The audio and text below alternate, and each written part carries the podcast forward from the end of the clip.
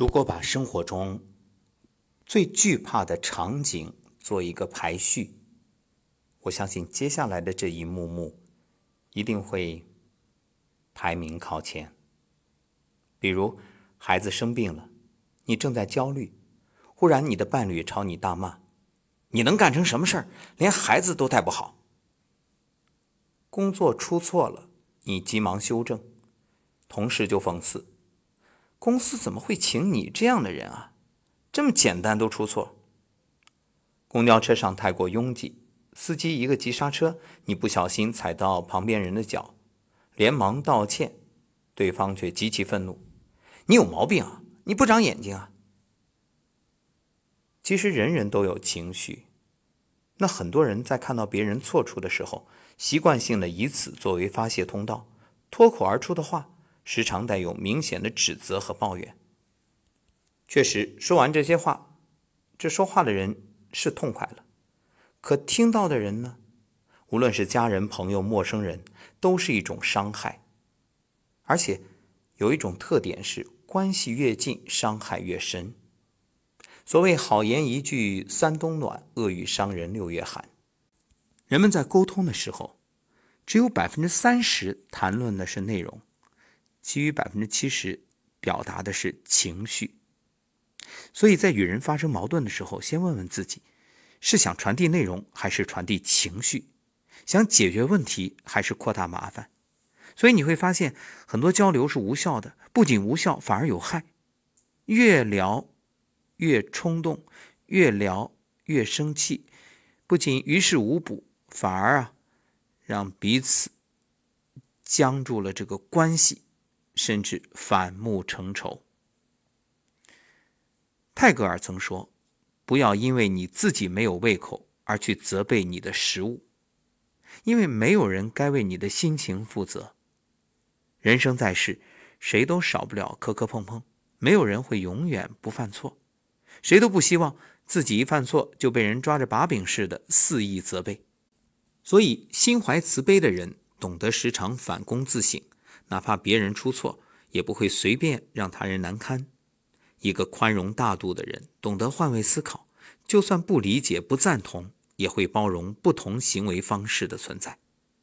而心智真正成熟的人，明白相比毫无觉悟之心责怪别人，凡事呢，不如先从自己身上找原因，避免同类型的问题再次发生，这才是有担当、有责任的表现。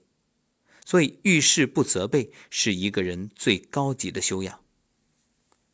你看，人都有一个共性的缺点，就是喜欢以偏概全。比如，看到一个男人又高又壮，身上还有纹身，就觉着这一定不是什么好人；看到姑娘打扮的精致妖娆，就觉着这一定不是什么良家妇女；看到孩子怒气冲冲与他人打架，就觉着这孩子一定不好。单凭这一点印象。就给他人贴标签儿，其实，在现实社会，这种情况非常普遍。谁都无法阻止别人如何评价我们，但谁也无法强迫我们讨好别人而活。但丁有句话流传很广：“走自己的路，让别人说去吧。”无论身处什么样的环境，做什么样的事儿，总是不可避免惹来各种议论。所谓“谁人背后无人说”。也许绝大多数议论很难听，有时甚至有指责、谩骂、讽刺、羞辱，让你觉得很奇怪，毫无缘由扑面而来。但每个人都有权利做最真实的自己，你本来就没必要活成他人希望的样子。各位有时间你上网搜一搜，你看看，不论是热搜也好，还是各种新闻，关于明星是最受人关注的。而明星的任何一条信息下面的评论里面，那肯定有追捧，就有讽刺、挖苦，甚至打击。其实那些不好听的责备啊，就像风一样来去无踪。真正在你心底里留下阴影的，是你过分在意。那么想想，明星都这样被人挑剔，何况普通人的你我呢？没必要在意。在意，你的人生就寸步难行。画家达芬奇曾说：“应当耐心听取他人的意见，认真考虑指责你的人是否有理。真诚的批评，我们确实不仅听，还要接受，去改正。但没有礼貌的指手画脚，何必浪费时间去在意呢？所以，遇事不指责是修养；遇事不被他人的指责声音干扰，则是修行。要想活得痛快，就撕掉别人给你贴的标签，活出自己才是真本事。”家人之间啊，不要轻易责备，这样家和万事兴；朋友之间不轻易责备，才能有天长地久的友情；同事间不轻易责备，才能忙时有人帮，难时有人助；陌生人之间呢，不轻易责备，好运自然来。所谓将心比心，方得人心。人与人之间都是相互的，这个世界上没有一个完美的人，也没有一件完美的事。一帆风顺只是期待，万事亨通只是渴望。落实到现实生活，你会发现人生多坎坷，犯错是常态。所以，多包容他人，因为我们每个人都希望别人能够包容我们的错误。你能保证你自己不犯错吗？不可能啊！所以我们希望的是得到他人的鼓励、欣赏、认同、理解、包容。世界本身没有温度，但是。人与人之间是可以传递温暖的，正所谓“己所不欲，勿施于人”。当你能够多给予别人一份体谅，生活就多增加一点温度；你多向他人伸一次援手，生活就回馈给你多一份惊喜。所以，要学大海，能够包容万物；要做太阳，暖进人的心窝。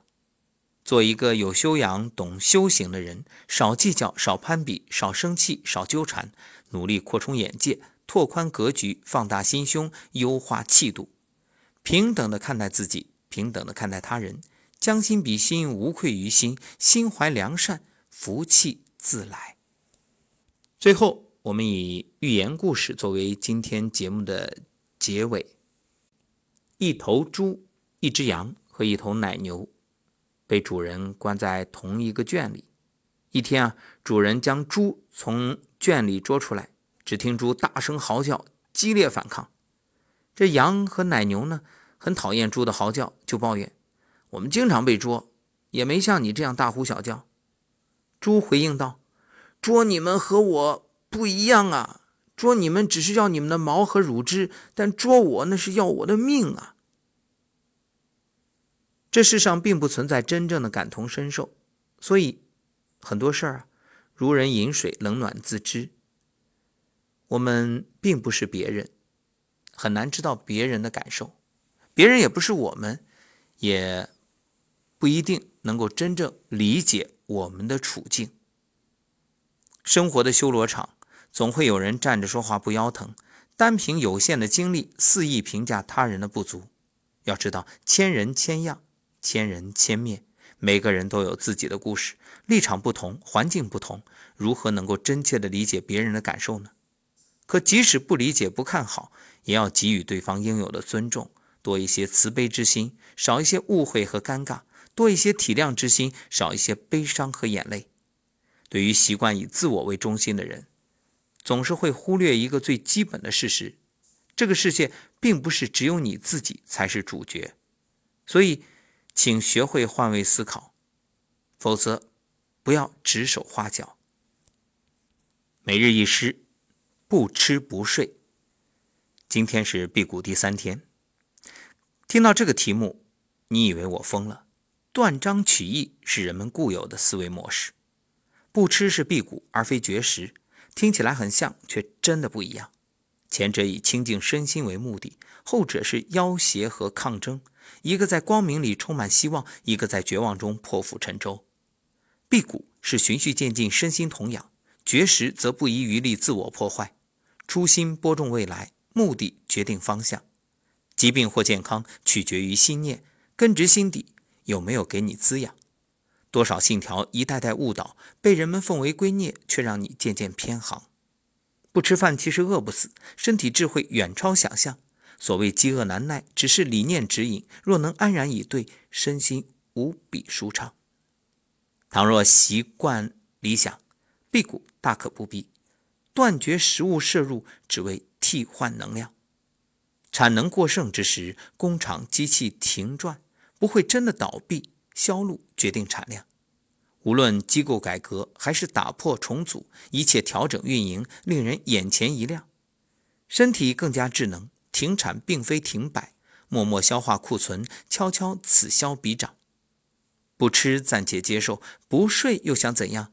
多少英年早逝都是昼短夜长。